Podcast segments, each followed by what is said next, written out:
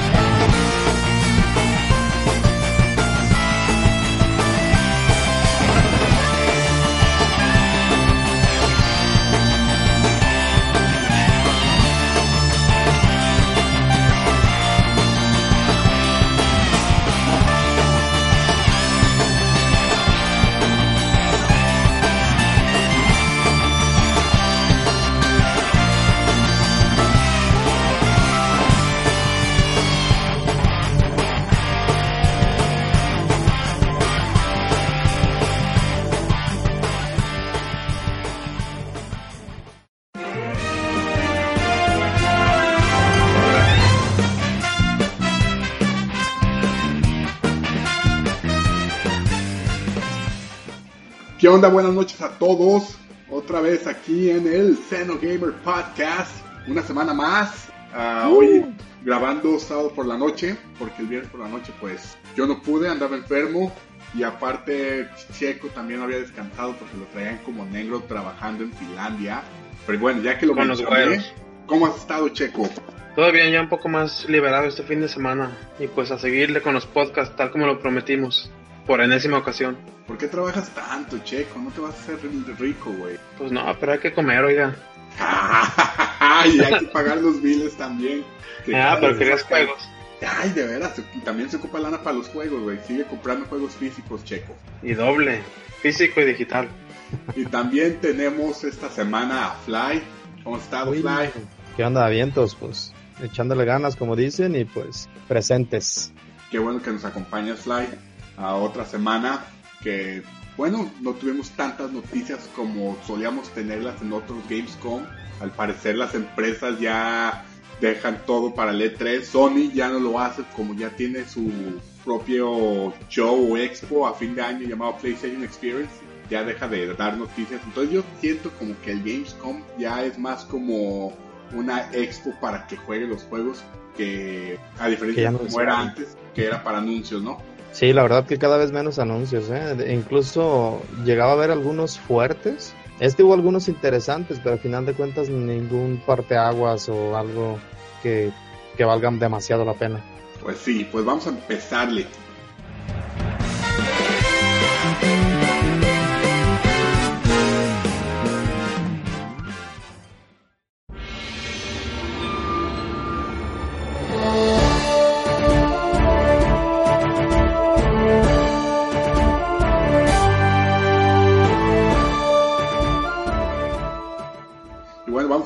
Con las noticias rápidas.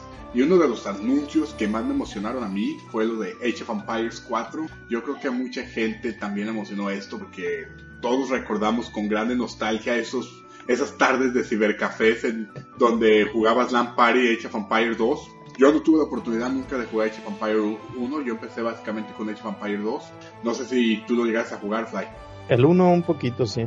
Aunque no, no soy muy fan de los de estrategia, pero en sus tiempos, si eras gamer, lo jugabas. Y no, yo recuerdo que conectábamos ocho pinche com- computadoras y cada quien, güey, a dar putazos, güey. Había unos cabrones que eran mucho mejores que, que algunos de nosotros porque ya sabían todos los tips, ya sabían que tenía que mandar a los a la gente a la universidad podría hacer que tuvieran mejores armamentos y fueran mejores soldados, algo que yo no hacía. Muy realista hasta eso. Sí, no, yo básicamente Puro Brian, puras- tú. pura, eh, pura formación de soldados y de arqueros sin educarlos ni nada, o sea, bien analfabetos, nomás que dieran putazos. Y al final terminaba ya de, de perdiendo, ya fue hasta después que, que me enseñé a jugar de mejor manera y jugaba en el Messenger, ¿te acuerdas que, que el Messenger a finales de los 90, inicio del 2000 tenía Age of Empires 2 jugable. Si lo tenías tú instalado en tu computadora, podías jugar directamente de ahí, junto con las damas chinas. Sí, era el, el pues ahora sí que el de, de ley, incluso pues en aquel entonces muchos no tenían internet. Fue la primera vez que yo jugué Age of Empires en línea. Ya posteriormente, cuando estaba en la universidad, encontré una plataforma que se llamaba Garena, que también te dejaba permitir varios juegos, jugar varios juegos en línea. Y también fue, fue muy chingón. O sea, tengo muy buenos recuerdos de Age of Empires 2 y la verdad sí me emociona mucho el Age of Empires 4. Aunque no se ha dicho nada, se sabe que pues ya está en, en lo que viene siendo en proceso, pero no creo que lleven mucho porque nomás nos enseñaron un pinche logo, lo cual no, no indica nada por el momento. Entonces, si a mí me preguntan cuándo creo que va a salir, va a salir alrededor del 2010. Va a estar como el Final Fantasy VII Remake, que lo anunciaron hace como dos años y no, ni sus luces todavía, hasta el 2020 si bien nos va, yo creo. No, no es por agüitarte, Checo, pero lo anunciaron hace tres años, no hace tres. y ni el primer pasa el tiempo. Y vamos a la siguiente noticia, Fly. Ok, esta noticia sí me transportó a mis primeros años eh, de juegos JRPG japoneses. Anunciaron accidentalmente Sony Latinoamérica liquidó una imagen que incluso traía la fecha de lanzamiento sobre el nuevo, bueno, un remake totalmente 3D de Secret of Mana, alias Seiken Detsetsu 2 en Japón. Este juego es una chulada de soundtracks, creo que está entre los mejores de Super Nintendo. Y pues todo esto va de la mano de su 25 aniversario, 25 años ya de que salió ese juego. Este, no sé qué recuerdos tengas tú con ese, Jesse, pero yo llegué a juntar multitap y jugarlo de tres cabrones en el Super Nintendo, que de hecho es lo que le veo mucho potencial. Bueno, yo el recuerdo que le tengo es que fue el primer RPG eh, de acción activa, como se puede decir, que no era por turnos, donde podías combatir, aparte de que también el soundtrack, como dices, es épico, algo característico de, de Squaresoft en aquellos años. Nunca tuve la oportunidad de jugarlo como jugador. Es más, yo en, en mi vida nunca he visto un multitap para su Nintendo. Compré ese juego hace un par de años para el Super Famicom, es eh, lo que es el 2 y el 3 y ahí los tengo en lista de espera para empezar a jugar porque tampoco lo pude terminar cuando estaba chico. Me lo prestó un amigo y eh, son RPG, aunque los RPGs antes los acababas como en 20, 30 horas, pues tampoco nunca le lo terminé. Creo que me lo prestó ahí como a los dos días ya fue por él. En días de escolares, o sea, en días escolares nomás tenías tres horas para jugar. Bueno, cuatro, pero le dedicabas una hora a Dragon Ball, lo cual... Ahí se iba la vida. Para jugar. Exacto. Entonces nunca lo pude terminar, pero sí lo recuerdo. Y no es de mis mejores, de mis RPGs favoritos del SN porque nunca lo alcancé a terminar. Esa opinión va a cambiar, yo creo, ya cuando llegue esta, eh, esta nueva entrega porque no he, no he escuchado nada más que buenos, buenos reviews sobre lo que fue Secret of Mana 2. Sí, de hecho yo esperaría que fuera como el, el parteaguas también porque por ahí Square Enix tiene un chingo de, de IPs y de versiones de juegos que pudiera actualizar. Creo que el, el apartado de diseño de personajes este no ha, no ha envejecido mal. La verdad que de primero que vi el trailer dije, ah, cabrón, no, pues sí se parecen los monos. O sea, el diseño real, no los sprites, es totalmente ese juego.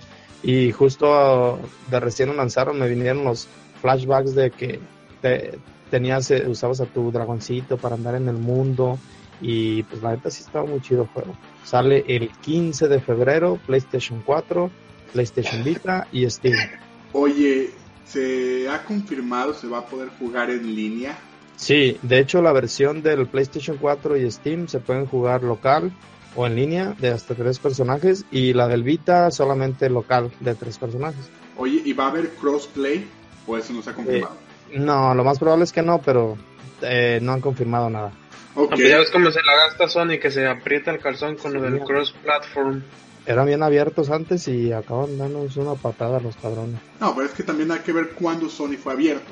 Cuando le estaba yendo de la verga con el PlayStation 3. Sí. El Xbox 360 se lo estaba comiendo. Ahorita Sony lleva como 30, mil, como 30 millones de, de consolas más que el Xbox One y ya no se diga el Wii U y el Switch juntos que pues les da igual, o sea, ellos van ganando y saben que no ocupan aflojar para seguir vendiendo. Y ahora, no, que no lo hagan por ellos, que lo hagan por el usuario. Y no lo tienen que hacer crossplay con Xbox One, nomás que lo hagan con, con la plataforma de Steam, como lo hicieron con Street Fighter, ¿no? Sí, con eso sería suficiente, pero también depende de, de Square Enix, si va a tener servidores dedicados o si se va a colgar de los de Sony y ahí ya valió madre.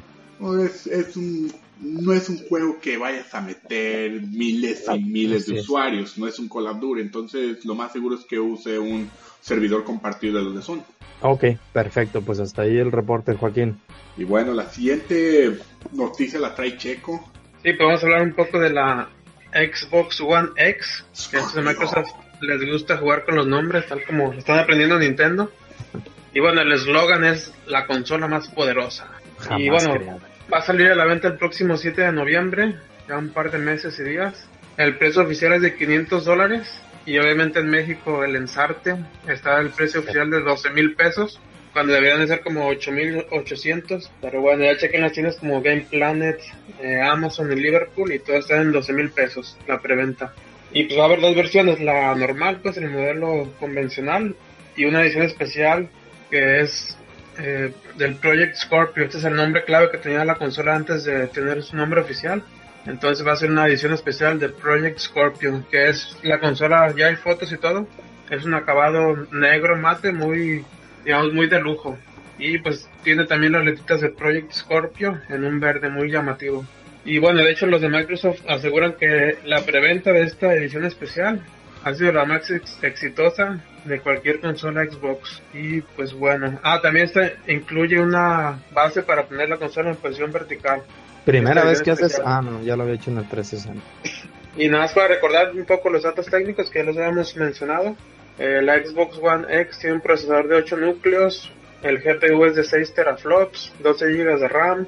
Cuenta con enfriamiento líquido. Y pues disco duro de 1 terabyte, que ya es como que la capacidad estándar para los requerimientos de ahorita. Excepto del Switch con 32 GB.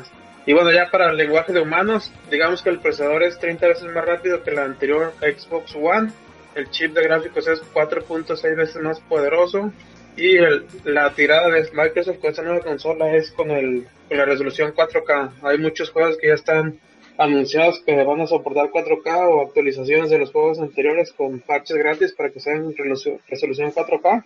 Y pues bueno, obviamente es más poderosa que el PlayStation 4 Pro según los datos y pues todas las fuentes. Esa es la noticia que ya está en la preventa y pues ya casi sale en un par de meses.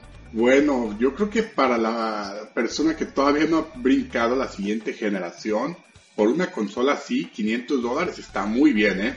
Es más, alguien que no quiera armar una computadora, 500 dólares es una excelente opción para todas las personas que, que quieran nomás un plug and play en su televisión de 50 pulgadas ahí en su sala. O sea, se me hace muy buen precio, se me hace muy buena consola y estéticamente está muy chingona se parece mucho a la PlayStation 2, pero llevada como a un a, eh, a un diseño todavía más sofisticado, más como, ¿cómo se puede decir?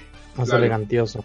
Exacto. Sí, a, mí me llama la atención que, que sea la, la consola de mejor lanzamiento, bueno, de mejor preventas de Microsoft, porque la industria se sigue reinventando. Al final de cuentas, Primero, nadie creía que las consolas de esta generación, o sea, el PlayStation 4 y el Xbox One de recién que salieron, fueran a vender tanto. Creían que ya estaban muriéndose las consolas, que el móvil rifa, que los servidores remotos, que el streaming, que la chingada. Y tómala. Se chingan en ventas a las generaciones anteriores, básicamente. Y ahora nadie creía o nadie creíamos o nos agrada el brinco generacional a mitad que están haciendo ahorita o la actualización de, consolas y tómalas, se están vendiendo bien. Este, ¿qué indicativo, ¿Qué indicativo nos dará esto? Pues que se están volviendo los, los consoleros como de computadora, ¿no? Que quieren lo mejor, lo más rápido y pues están dispuestos a pagar el plus por tener una mejor resolución, un mejor desempeño en un en una en una consola, en el mismo juego, digamos. No, y aparte que también la gente que juega videojuegos ahorita es más grande, ¿no? O sea, ya no, antes en los 90 los videojuegos nomás se consideraban para los morritos, se consideraban un juguete, güey. Ahorita una consola ya es para cualquier hogar casi, güey. Es algo No, es que... esos, esos morritos éramos nosotros y ya crecimos, seguimos siendo los mismos monos. Exacto, y también te tiene que agradecer a lo que hizo Nintendo con el Wii, güey, que casualizó las consolas, güey, a todas las casas, güey, que hasta las pinches abuelitas ya, ya jugaban al Wii, jugaban al pinche boliche y al, y al golf. Ahora no creo No, que jugaban a, la Ouija, jugaban Ouija, las A la Ouija. viejitas. no creo que no creo que las pinches abuelitas compren ya un Xbox, ¿verdad? Pero pero la gente, bueno, te lo pongo un ejemplo, un primo compró un Wii nomás para jugar el Wii Sports. Después se dio cuenta que por medio del Wii podía ver Netflix y era su consola para ver Netflix y YouTube y otras chingaderas. Ahora dice, "Ah, pues quiero, tal vez no juego los juegos, pero me gusta tenerla de todos modos ahí, que sea mi consola reproductora, que sea mi consola para para ver todos los servicios de stream de video y cualquier otra chingadera. Es más, ya hasta Spotify está en las consolas. Entonces, ya es, aunque los gamers nos emputábamos que las consolas se fueran más multimedia que, que a los videojuegos, güey, a fin de cuentas, eh, el mercado casual existe, el que sí utiliza todas las aplicaciones, güey. Y no queda de más que las puedas tener. A ver Nintendo con tu Switch, a ver cuándo chingado se te ocurre ponerle aplicaciones de stream. Y bueno, pasamos a la última noticia. Bueno, esto es noticia y a la vez no. Como todos saben, el NES Classic Edition salió el año pasado y fue un exitazo, especialmente para los revendedores. Y pues este año se anunció lo que venía siendo el Super Nintendo Classic Edition. Ahora la pregunta que todo el mundo nos hacíamos es, ¿va a haber suficiente stock? Bueno, Nintendo dijo que sí. Y que iba a haber preventas a fin de agosto. Ok, está bien. Esta vez va a haber más. Nintendo no nos puede fallar de nuevo. ¿Cuándo nos ha fallado Nintendo? Dijeron los nintenderos. Ah, pues resulta que las preventas del, del Super Nintendo Classic Edition salieron a las 3 de la mañana por Amazon y Best Buy. Lo cual Se acabaron. se acabaron como en media hora, lo cual toda la gente que trabajamos y que queríamos una consola, ya valimos madre. Y no programaron sus bots. Sí, no, y yo me puse en, en el, en el Amazon que me mandaron un correo cuando estuviera disponible, también en Best Buy y también en Toys R Us, lo cual los correos nunca me llegan. Ahora, leyendo en un artículo de NeoGAF, decía que los revendedores hicieron cosas madres que acabas de mencionar. Pues pro- bots. eh, un bot para Sí. detectar dónde había preventa y poder eh, comprar cierta cantidad por minuto. Entonces, Nintendo, gracias por hacer a los revendedores más ricos cada vez. Ahora, estos problemas no los habría si Nintendo hiciera suficiente stock para toda la gente. No los hubiera habido con el NES Classic ni con el SNES Classic. Ahora, yo, de la misma manera del Nintendo Classic Edition, que no pienso pagarle a un revendedor 300 dólares por una consola, tampoco lo pienso si Nintendo. Si me lo encuentro, chingón. Si no, pues bueno, ya, ya por, por lo menos tengo mis consolas viejas y la mayoría de esos juegos los tengo. Lo, yo los quería por la comodidad y por el coleccionismo. Pero muy bien Nintendo. Te mereces un aplauso y, Una mentada de... y una mentada de madre. Así Pues que- fíjate que está extraño también porque acá los, bueno, acá está, hay GameStop, la misma cadena gringa, y fui a preguntar nomás ahí de casualidad en cuánto estaba, cuánto iba a estar el Super Nintendo este Classic. Me dicen, ah, pues está la preventa, eh, son 80, 80 euros creo que me dijeron, pero a la hora del lanzamiento pagas lo demás, el, el total va a ser de 150 euros. ¿Por qué? Y así como que no mames, y ya era la tienda oficial de GameStop. Eso no te lo pueden hacer así. Bueno, acá GameStop lo hace, pero de diferente forma. GameStop compró un- otra compañía que se llama Think Geek, que lo básicamente lo que vende son figuras acá, disc, o sea, cosas más como para para los De- fans del anime, del videojuego, o sea, playeras, figuras, los brazos de Mega Man y eso te los encuentras ahí. Y pues también está vendiendo la consola, güey. Y las tiene a 200 dólares con el brazo de Mega Man cuando el brazo de Mega Man sale 40 dólares, güey.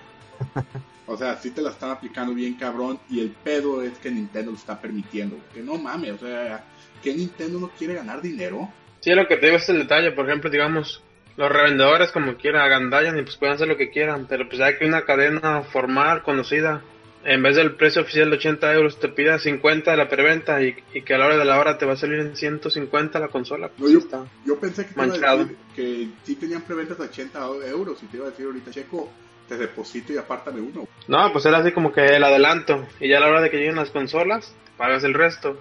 No, perdón Nintendo, pero esta vez no y sí te volviste a pasar de verga. Espero que el día de salida vaya a haber consolas en mi GameStop local o en mi Target local o en mi Best Buy local. Si no, sabe, voy a llorar, voy a llorar mucho.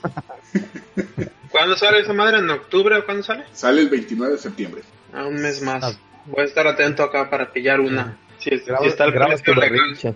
Oh, sí, deberías, aunque sea para que la consigas y la revendas, pero no a un precio excesivo a alguien que de veras la quiera. Ah, de hecho la edición europea está más chida que la gringa. Ah, sí, el, El diseño diseño, está más chido el de acá. el diseño del Super Nintendo en Europa y del Super Famicom Japonés. siempre ha sido más chido. ¿Y si trae los 21 juegos también? Sí. La de Europa trae los mismos juegos que la americana. güey. La japonesa El es la que trae otros juegos. Ah, Ok. Y bueno, otra otra noticia que se me había olvidado ponerlo aquí en el temario es la, la del nuevo juego de Jurassic Park, Theme Park. No sé si alguno llegó a jugar alguna vez Roller Coaster Tycoon o Zoo Tycoon para Muy PC. poco, pero sí, sí ubico el género más o menos. Pues básicamente esos juegos son muy divertidos, o sea, se quemas horas y horas ahí tratando de generar un zoológico y pues ahora los mismos desarrolladores van a hacer un juego de Jurassic Park. No es la primera vez que se hace un juego de Jurassic Park basado en crear tu parque temático. Ya había salido uno para el Game Boy Advance que no conocíamos, pero gracias a un a, a un seguidor del podcast lo, supimos, lo publicó ahí en nuestra página de Facebook. Y yo tengo el Jurassic Park Operation Genesis para Super, Nintendo, perdón, para PlayStation 2, que es un juego muy difícil entrar para, para Xbox o, o PlayStation 2. Y es muy buen juego, ese sí le quemé unas horas. Entonces, hay una página que ya tiene ese juego Operation, Genesis en PC con chingo de mods de gráficas y nuevos dinosaurios y eso. Los recomiendo que lo bajen. No es que esté yo apoyando la piratería, pero la verdad es la única forma que se puede jugar ya. Y, y le doy una calada porque ese juego está muy chingón. Mientras esperan el nuevo juego de Jurassic World de Microsoft, que va a estar muy chingón. Y bueno, esas fueron las noticias de la semana. Y pues vamos a pasar a el tema musical que escogió Checo de un juego llamado Catterick.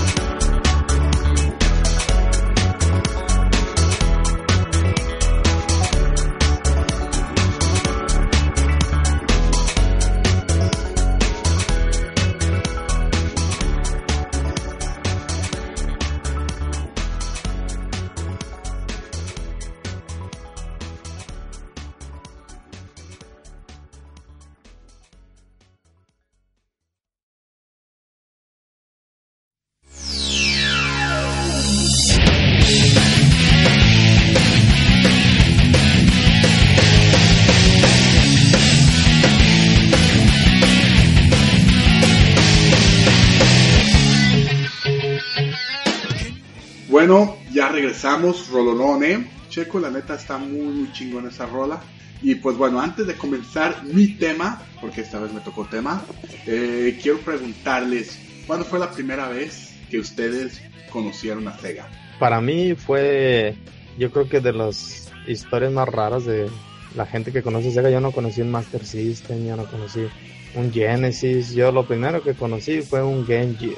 Una máquina tragapilas, pero que tenía la capacidad de emitir luz en su pantalla y se jugaba Ninja Gaiden bien perrón. ¿Y tú, Checo? Pues sí, el consola supongo que sea la misma, porque pues era de un amigo en común ese de Game Gear. Pero de todos modos siempre he relacionado Sega con Sonic. Para mí son como que sinónimos. Entonces en sí, todo lo que viene de Sonic, eh, para mí es Sega, tal cual. Ah, pues oh, hoy les voy a platicar la historia de Sega, parte 1.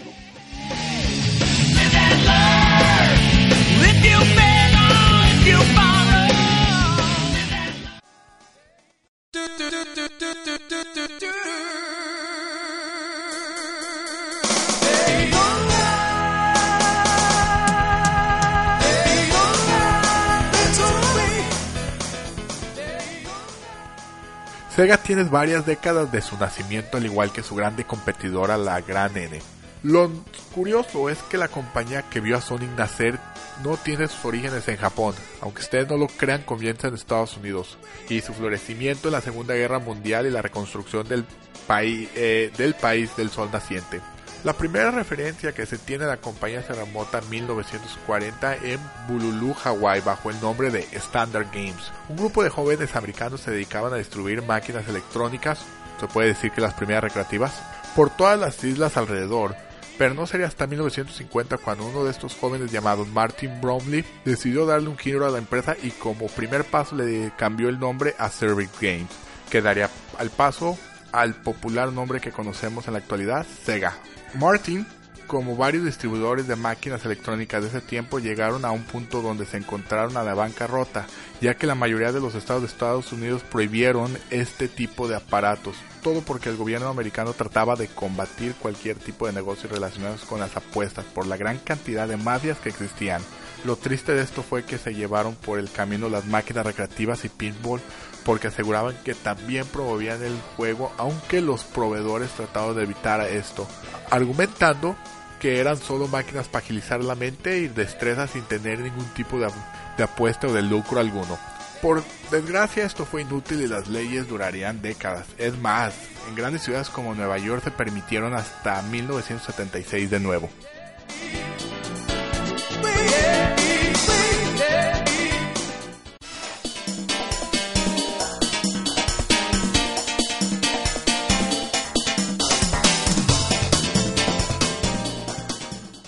Martin Brola, como otros empresarios de la época, al ver que todo se iba al carajo, empezaron a buscar en otros lugares y se dieron cuenta que Japón, que empezaba a recuperarse, era un país de oportunidades en el negocio, ya que era necesario todo tipo de servicio. Martin al notar esto se movió de inmediato y lo primero que hizo fue cambiar el nombre a Service Games of Japan y comprar todas las máquinas confiscadas a un precio casi regalado y moverlas al país nipón. Estos las colocaban en las bases americanas para distraer a los soldados que todavía estaban en estos campos de concentración. Pero la figura más importante de Sega en aquellos años no sería ninguno de sus fundadores, sino un soldado llamado David Rosen.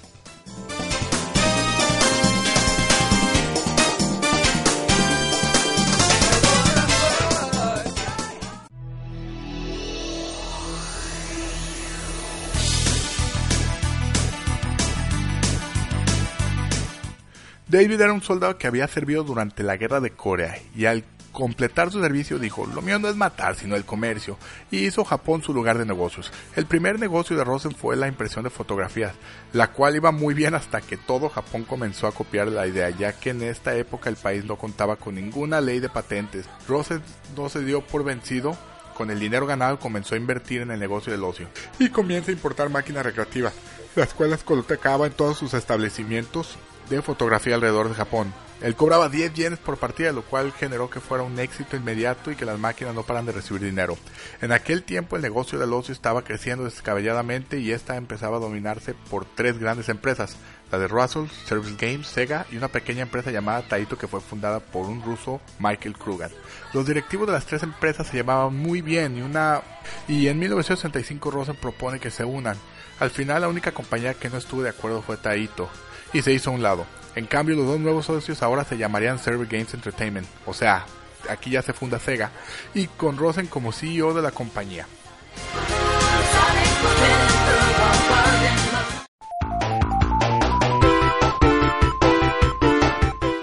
Lo dicho, en 1965 Rosen como presidente decide dejar de importar máquinas y Sega comienza a crear sus propios títulos. El primero fue llamado Persicope, un juego de simulación de pelea de submarinos que costaba un chingo en fabricar, lo cual obligó a Sega que cobrara el doble por cada partida en la recreativa. Pero su éxito fue total a pesar de su costo. Es más, fue tan grande que hasta los europeos y americanos llegaron a viajar a Japón para comprarla a un costo de 1.200 dólares de la época, convirtiendo a Sega en una empresa importadora a exportadora. Sin embargo, teniendo tanto éxito, a los fundadores de Sega, incluyendo a Rosen, les llegaron al precio y deciden vender su empresa Gulf Western a una compañía americana multimillonaria de productos multimedia. Pero en 1983 esta empresa sufre la gran crisis de videojuegos y Sega se vuelve a poner en venta. Las acciones de Sega América las compra una compañía que en un futuro se convierte en Midway, todos conocen a Midway, y Rosen, que todavía era el CEO del Sega, eh, pues compra todas las acciones de Japón. En este mismo año, David Rosen dispuesto a retirarse decide dejar la presidencia a Hayao Nakayama, que es el hombre responsable de crear el hardware doméstico al poco tiempo. Pero eso lo veremos hasta la siguiente parte. Este podcast continuará.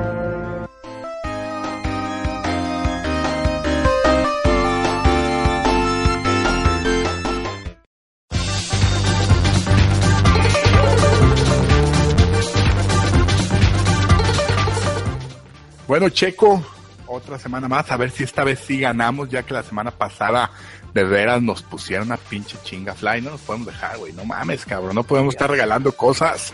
Sí, este está sangrando la pinche los gamers. Exacto, nosotros no nos patrocina nadie, somos un podcast independiente de videojuegos que lo hacemos por el amor al arte. Sí. Pero bueno, las, las reglas de Top 20 Questions, bueno, la primera es que ya supimos que que los deportes y los juegos de carrera son géneros diferentes. Ahora, los para los que vayan a mandar su correo, Checo, ¿a qué correo los tienen que mandar? Y el correo es xenogamers.com el número 4 en vez de la letra A, el Xenogamers. ¿Y las reglas cuáles son, Checo? Hay que poner las reglas de una vez. Pues sería básicamente que el juego sea una consola, digamos de PlayStation, Xbox, Nintendo, o también puede ser de alguna maquinita o compu, pero que sea un juego, digamos, más o menos conocido. No como los celulares, que son desmadre ya. Sí. No, y también podemos dejar portátiles, ¿no? O sea, portátiles también conocemos. Pero sí, se elimina totalmente todo lo que hay en Android, en la Play Store y también en la Apple Store. ¿Y quién mandó el correo? El correo de esta semana lo mandó una chino escucha que se llama Dayanara Calderón. Y pues bueno, ya va a ser la participante, Dayanara Calderón. Ok, perfecto, pues comenzamos, Fly. Te doy el honor de... Chan, chan, chan. Ay, güey. Oye, nunca nos había tocado una chica gamer que hiciera la sección. Así es que empezamos con la típica de las décadas, ¿no? Bueno, antes de que empecemos, perdón, vamos, ¿qué es lo que vamos a dar? Tenemos el juego de Strider para Steam. Ok. Este, o si no, también podemos dar una tarjeta de Xbox Live o de PCN en caso de que no tengan PC. Así es, trataremos de posteriormente agregar este de manera que si es alguien que no tiene compu, no tiene este a lo mejor Steam, pues a lo mejor por ahí algún jueguito móvil que valga la pena o veremos cómo, cómo premiarlos. Nosotros nos encargamos de que les llegue su regalo. A Alejandro, que nos ganó la semana pasada, ahí le llegan como 10 juegos del Humble Bundle. Entonces, sí, todos los Borderlands, el Battleborn y algunos otros juegos de, de 2K como Mafia. Pero bueno, regresamos al juego. Nomás quería que quedara claro eso, ¿verdad? Porque pues, concursan y sin saber qué van a ganar, pues como que no. Sí, así es. Pues empezamos entonces eh, con encuadrar más o menos. Este juego pertenece a la década del 2000 al 2010. Simón, sí es esa década del 2000 al 2010. ¡Ay! No Eres tan mal. Flavio, eh, a la primera diario hacemos como cinco para llegar aquí. Ahora, Va a ser el de la sábana de Sega, güey. sí, pero en ese tiempo hubieron dos generaciones, güey. Pues tuvo la generación de Dreamcast, GameCube, PlayStation Bueno, y, Dreamcast salió el Xbox. 9 de septiembre del 99. Pero muchos juegos Sí, salieron sí, hasta el sí, 2000. sí, como 100, lanzamiento. 12. Entonces, a ver, esta, este juego es de la década del PlayStation, del PlayStation 2, Xbox, GameCube y del Dreamcast, o sea, de esa generación. Ah, caray, ¿puedes formular la pregunta otra vez? Este juego entra en la generación del Xbox 1, PlayStation 2, GameCube y Dreamcast. No, no pertenece a esa generación, como le llamo. Ni mergas. Ok. O sea, entonces, si no, bueno, incluye Los el finales del Play. Pues sí, pero también no sabe, el Game Boy Advance creo que salió como en el 2002, 2003, ¿qué tal, qué tal si también es un juego de Game Boy Advance? ¿Nos vamos con una marca entonces o con una consola? No, pues aquí Bueno, más bien pregunta- con... Ok, exclusividad, pregunta si es exclusivo. Bueno, somos este, latinos, yo creo que había muchos Nintenders en ese entonces. Ajá. ¿Este juego es exclusivo de Nintendo? No, no es exclusivo de Nintendo. Chale, güey. Bueno, está bien Pero, porque sí. si es de la generación del Wii, no mames. El Wii tiene miles de juegos, entonces descartamos toda esa chingadera. Sigue Jesse. Este juego es exclusivo de una sola consola. Simón, sí es exclusivo de una consola. No, Nintendo no es exclusivo, va a ser de Play. güey. sí. Ah, ¿No lo has contado o lo acabamos de amarrar? no, ¿O pues que Xbox también está tiene también el juegos Xbox? de exclusivos, güey, en- especialmente en el 360, güey. Vamos a aterrizar géneros, güey, Ok. si quieres. Bueno, primero vamos a aterrizar el developer. ¿El juego eh, fue desarrollado en Japón? ¿O su developer es de Japón? Nel, no es de Japón el desarrollador.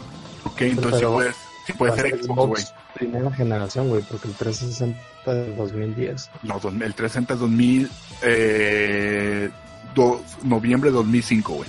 ¿Sí? Simón. El Ah, pues sí. 360 antes El que el Wii. tienes razón.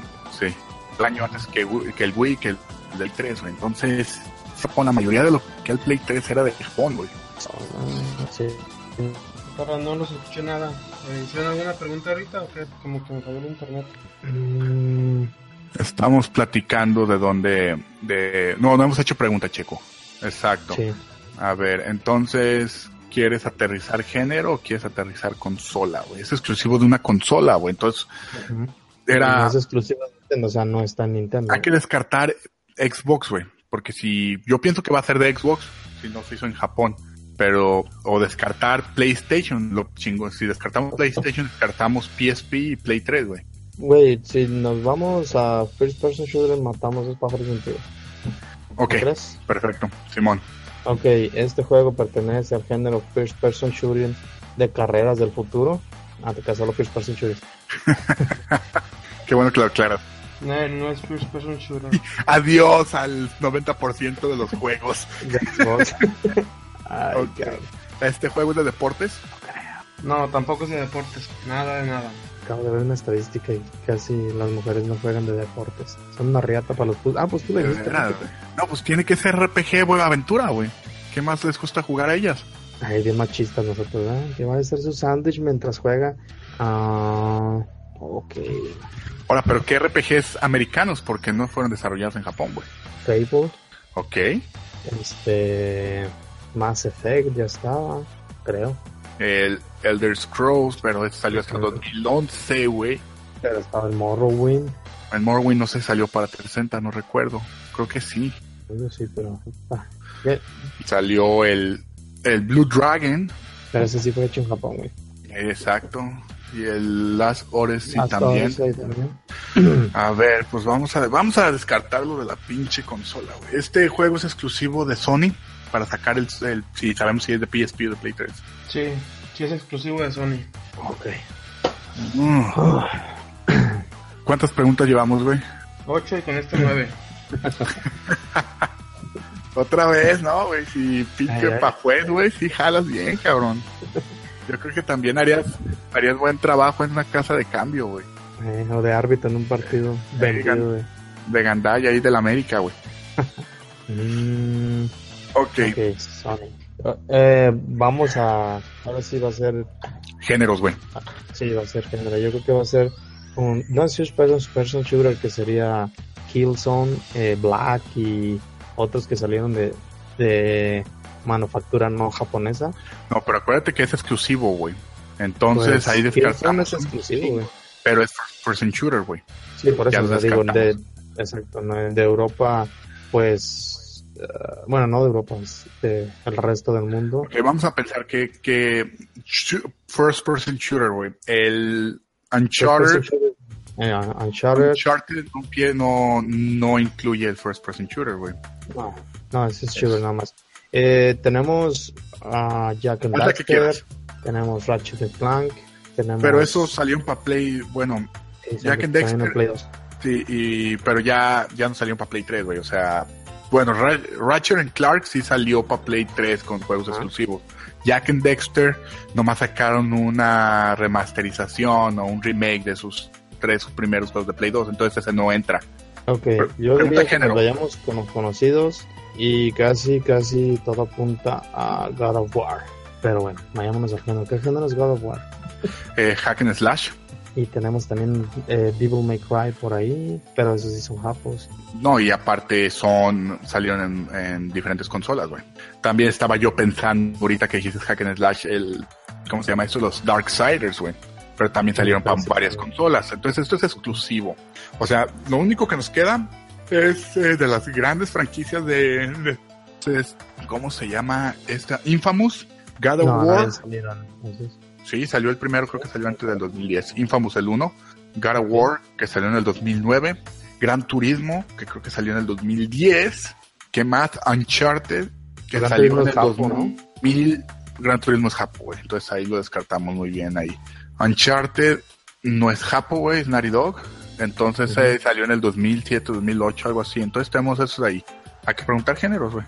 Los, oh, y los plataformas, güey. Los Ratchet and Clark no me acordaba, güey. Son plataformas, cabrón. De aventuras. Y es un chingo de juegos, güey. Vamos a sacarlos de una vez. Ok.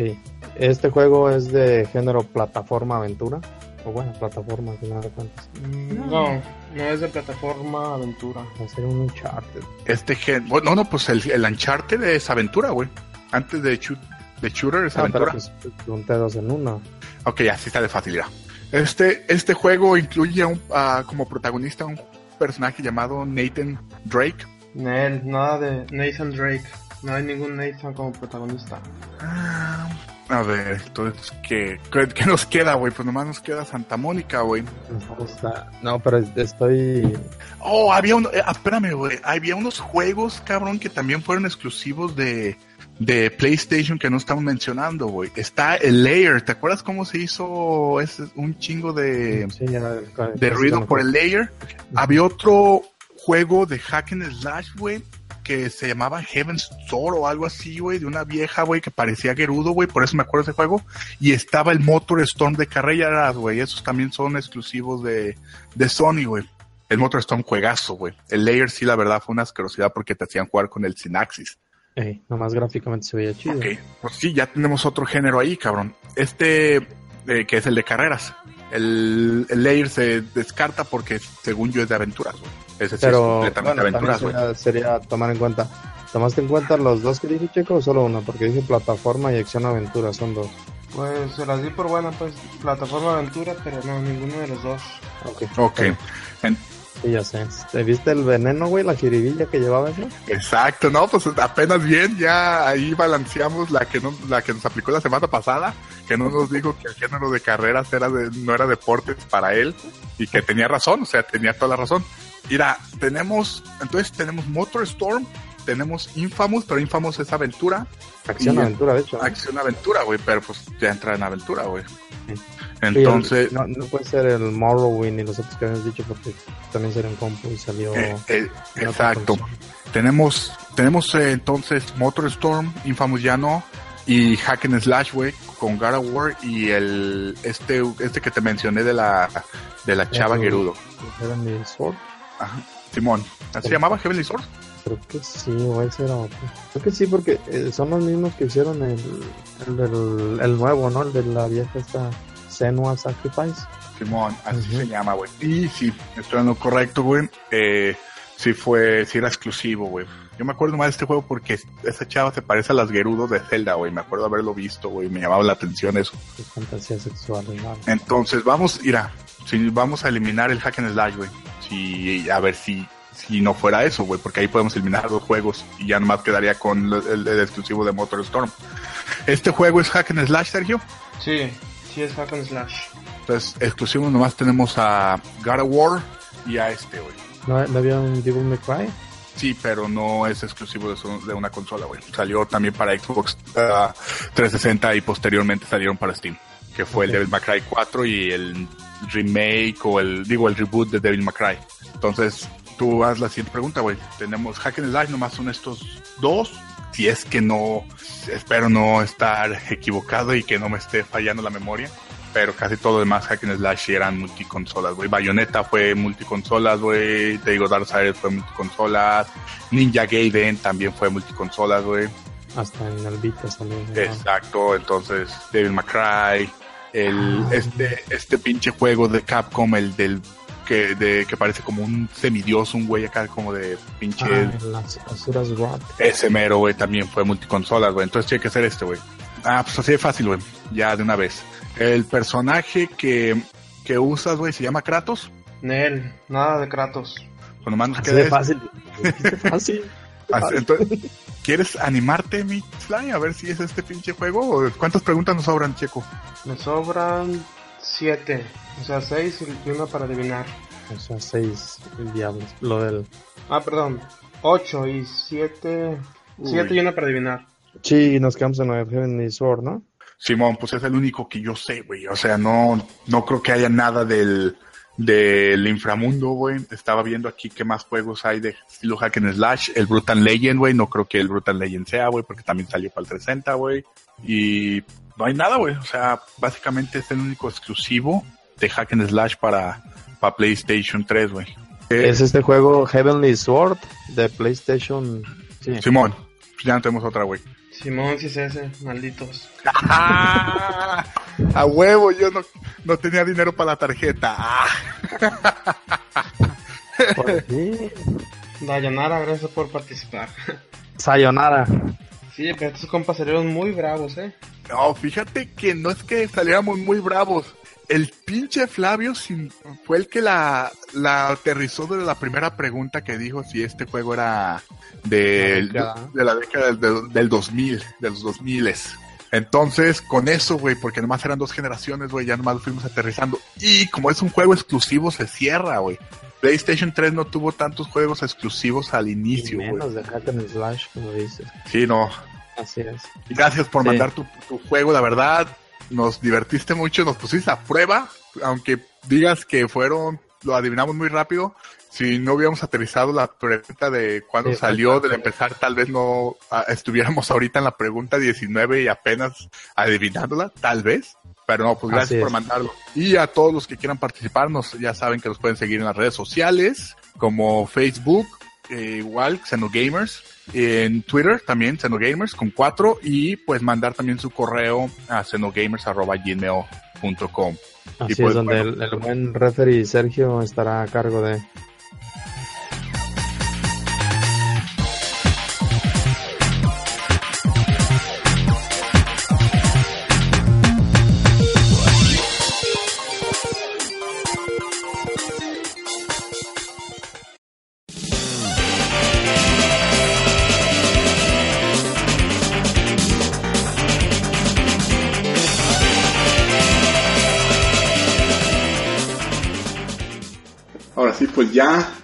Llegamos a la parte de leer correos. Hoy estamos un poquito ajustados de tiempo. El checo se tiene que ir, por lo que no vamos a leer varios, nomás vamos a leer algunos que tenemos aquí, que también unos de los que de las cosas que nos preguntaron ya les hemos contestado en anteriores podcasts como nuestros game tags o nuestro juego favorito. Entonces, a esta vez nomás voy a leer este de el usuario o el seguidor Landon Gambino nos pregunta, ¿PlayStation Pro comprarlo o no? ¿Qué opinan ustedes? Y ahorita está más fresca con el, con el hermoso Xbox One X, Xbox One X. Pues yo viéndolo desde el punto de vista del mercado mexicano, mejor armarse una computadora que comprar una consola ahorita. Aunque tomando en cuenta también en México, o no sé si sea lo mismo en Latinoamérica, está más barato el Pro por casi 3 mil pesos que el Xbox One, entonces cuestión de valor. El Xbox One X, no, y está más barato el, el PlayStation Pro porque no ha salido oficialmente en México, cabrón. Entonces están manejando precios a más o menos estilo Amazon de Estados Unidos. Ya cuando salga oficialmente en México, el precio va a estar, va a ser más alto de lo que lo están vendiendo ahorita. Vas a ver. Y pues, Pero este, este compa está en Estados Unidos, ¿no? No creo que le sufra. sí, es con de, cuestiones del Wis- precio. eh, de Wisconsin. Hello, Wisconsin. House. Tiu, tiu. Ok, entonces este, yo la verdad digo, si ya tienes un PlayStation 4, la neta, no, ¿para qué? No, no siento que valga la pena invertir otros 400 dólares en un brinco que no es tan ah, significante. O sea, sí, se ve muy chingón, bla, bla, bla, bla, bla, bla. Ahora, si ya tienes una pantalla 4K con, con esta madre, ¿cómo se llama? El sistema HDR, Ujú. eh, la verdad, pues puedes considerar vender tu PlayStation 4 y comprarte el PlayStation Pro, porque así puedes mantener todos tus títulos y no tienes que empezar de cero. Ahora, si no tienes ninguna consola, la- una buena opción es la del Fly, comprar una PC, o pues también, si no quieres invertir en una PC y lo quieres más plug and play, yo te recomiendo que te esperes al Xbox Scorpio. Y así no quieres ser o, no eres fanático a la compañía de Microsoft, hay rumores muy fuertes de que el PlayStation 5 se va a revelar el siguiente año. Así que si ya te esperaste tanto tiempo para brincar a la siguiente generación, yo creo que un año más no, no te va a costar tanto trabajo. Y Sergio, no sé, ¿tú qué opinas? ¿Qué, qué consejo le das? Sí, de hecho creo que es buen tiempo ahorita para esperar, o sea, para no, tomar la decisión, porque como decía Flavio, ya viene la Xbox One X, y entonces ya que está comercial, vamos a poder, bueno, seguramente va a haber comparaciones en YouTube o lo que sea, del rendimiento entre la Xbox One X y el Play 4 Pro. Entonces ese es otro punto de referencia para checar, ahora sí que, que de qué cuero salen más correas. Pero pues sí, otra cosa que influye son las exclusivas. Si eres muy fan de juegos de Sony, pues por más huevuda que esté la Xbox One X, creo que sí O la compu. habría que esperar un poco para lo del Play 4 Pro. Exacto. Y bueno, pasamos a la siguiente pregunta de parte de Simón. Y de Que sí, ese. ese, ese mismo Simón decía que qué opinamos sobre los eSports eh, que tal vez entran a los, a los Juegos Olímpicos del 2024 creo que era. Creo que había visto el artículo. No sé, aquí no especifica cuáles, pero no sé si estaban ustedes al tanto de que hay rumores de que los eSports pueden entrar en los Juegos Olímpicos en el 2024. No, pues para mí, si ni siquiera las carreras son deportes, menos un videojuego. No, exacto, yo, yo creo, yo estoy contigo totalmente, o sea, hay, hay muchos deportes que sí son deportes y que no han entrado en los Juegos Olímpicos, así que yo personalmente dudo que, que vayan a entrar los esports. Ahora, lo que sí pienso que va a pasar, porque está creciendo mucho esta comunidad, es que va a haber su mundial o sus Juegos Olímpicos, pero más de esports. O sea, no vas a tener un Evo nomás para juegos de pelea, no vas a tener el el Blizzard Con para los juegos de StarCraft y de Overwatch, todos los juegos de Blizzard, no vas a tener acá el, el evento de, de Valve para el Dota y el Team For- Fortress y todos aquellos juegos que manejan ellos. Yo siento que va a haber un, un, un torneo unificado que va a tener todos estos títulos y se va a dar durante un mes o tres semanas a la misma manera que los Juegos Olímpicos. ¿Tú qué opinas, Fly? Sí, estaría interesante y la verdad es que yo estoy muy desconectado en cuanto a... Por ahí nada más llegué a escuchar que iban a pasar por ESPN algunos eSports. Incluso creo que le hicieron algo de, de publicidad a, a los FIFA y no sé si algún otro, pero pues son eSports de deportes reales. Este, yo creo que sería bueno que hubiera un, un torneo unificado, como dices, y ahí sí pues eh, podría ser muy similar a, a un este a unos Juegos Olímpicos, no, no, pues este, la arena del fighting, la arena de, de los de carreras, la arena de esto, la arena del otro, ahí sería interesante y pues yo creo que ya la, la raza a nivel internacional sí desquita y sí jala para, para algo de esa magnitud. Sí, exacto. Yo creo que eso no va a ser a corto plazo, pero sí a un mediano plazo donde ya países que son más chicos empiecen a tener ah, sponsorships y los empiecen a ayudar a, a ir a torneos mundialmente y van a tener más auge para en el futuro crear algo así similar. Y bueno, la última pregunta es de Michael Jr. Preguntaba que cuál está mejor, qué juego va a ser mejor, eh, Marvel vs. Capcom Infinite o Dragon Ball Z Fighter Z. ¿Cuál, ¿A cuál le van ustedes? Ah, pues Dragon Ball, tranquilamente. Dragon Ball. Z. Verga, yo soy el único que le tengo mucha fe al, al Marvel vs. Capcom Infinite. Güey, no, no están ya los X-Men. No, yo sé, yo sé, pero no deja de ser gameplay de Capcom. O sea, nunca defrauda a Capcom en sus gameplays de pelea. Nunca lo han hecho en un Marvel vs. Capcom. Es más, yo soy de los que estaba muy agüitado por el juego. La verdad, eh, ni lo quería ver porque me agüitaban los gráficos. El gameplay no me convencía, pero lo que he visto últimamente, la verdad sigue estando igual de loco como siempre. No sé si han visto los últimos nuevos videos No, güey, yo le, le perdí el cariño y ya. con la no, piedra. no le seguí la. con la Soul Stone que puedes invocar a tu- tus dos personajes a la vez, güey, a chingarte a uno, güey, entonces lo, y, y esto puede entrar dentro del combo. Es más, les voy a mandar allí un video en el en, el- nuestro grupo de WhatsApp para que lo vean, está muy muy loco. O sea, fuera de eso, sí le han regalado muchas cosas, pero también la gente que se está quejando, los fanáticos de Marvel que están quejando, primero se quejaban porque no sacaban uno. Y ahora que lo sacan, no quieren comprarlo. O sea, entonces, ¿cómo quieren que saquen si no apoyan? Así que, pues, si quieren que siga saliendo Mar- eh, juegos de Marvel vs. Capcom y que la saga continúe como yo quiero que salga porque es de mis sagas favoritas y de mis juegos de pelea favoritos, aquí Flavio y Checo saben lo fanático que soy de toda la saga. Sí, se disfraza de, de Wolverine en las noches. A veces, eh, a veces ya, ya no tanto porque ya me queda ajustadito. Pero yo pienso que el Marvel vs. Capcom eh, Infinite va a ser un juegazo, pero va a sufrir mucho en ventas como el Street Fighter V por la mala publicidad que se le ha dado en boca en boca de los usuarios, de los troles y de los que creen que se consideran fanáticos de, de esta franquicia o de esta saga. Ahora, el, el pinche Dragon Ball se está viendo perrísimo también. Pero por lo que. He creo que este lo, lo está desarrollando el mismo equipo que hace los Guilty Gear, ¿no? Sí. Sí, Entonces, le pues, tienen un chingo de experiencia, que tienen la animación, así que los personajes tienen pues bastante material, la neta sí se está quedando muy chingón. No, y aparte tienen este engine de que hace que los personajes se vean como dibujados en anime, güey. O sea, que de verdad parezca una pinche anime japonesa. Está perrísimo ese pedo, güey. Sí, compara el apartado mínimo de, de arte del Marvel vs. Capcom Infinity. No mames, no aparecen ni los cómics, ni la película, ni nada. O sea, es un diseño aparte y que yo creo que van a acabar rediseñándoles por ahí a media, a media. ¿Cuándo sale? Sale el 19 de septiembre, Ah, justo pues un después de mi cumpleaños. Toma la papa. Ahora sí ya. Para arruinártelo, porque se ve feo ese juego. Se ve feo, pero estoy seguro que se juega chingón, güey. Que es lo que me Eso importa a mí. Y ahora pienso comprar tal vez la versión de Steam. Que si se ve feo, yo sé que los, Ah, los sí. mods van a arreglar eso. Y en un par de días, eh, esos cabrones trabajan las 24 horas al día. Eh, para que tengas a tu Iron Man encuerado.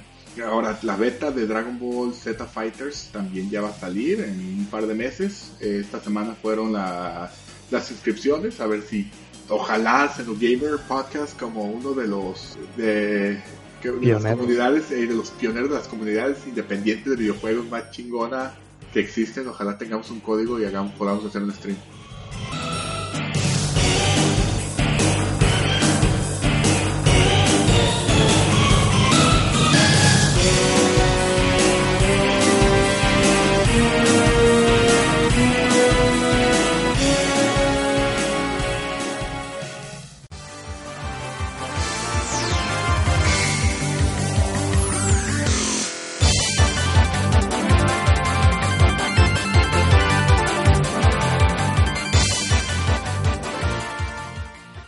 Bueno, ya esas eran las preguntas de esta semana y pues ya pasamos a despedirnos, a decir adiós, pero nos vemos la siguiente semana. Flavio, gracias por, por estar aquí otra semana y hablar de esa pinche pasión que nos gusta.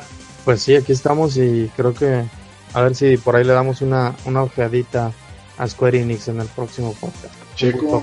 Con ustedes. Exacto. Checo, gracias y fue- yo sé que fue un pinche podcast un poco atropellado desde el inicio hasta el final, pero lo hicimos y la neta hay que seguir con esto. Pues nada, todo eso para los chino gamers. Y pues esperemos que nos sigan escuchando. Las redes sociales vamos a poner ah, ahí en la descripción. Ya saben que nos pueden escuchar por ebooks, por iTunes, por Beyond Podcast. Eh, próximamente tal vez estemos en Spotify y también ya nos pueden escuchar en YouTube. Así que pues gracias de nuevo y nos vemos la siguiente semana. Adiós. Adiós. Saludos. Joder. Gilipollas.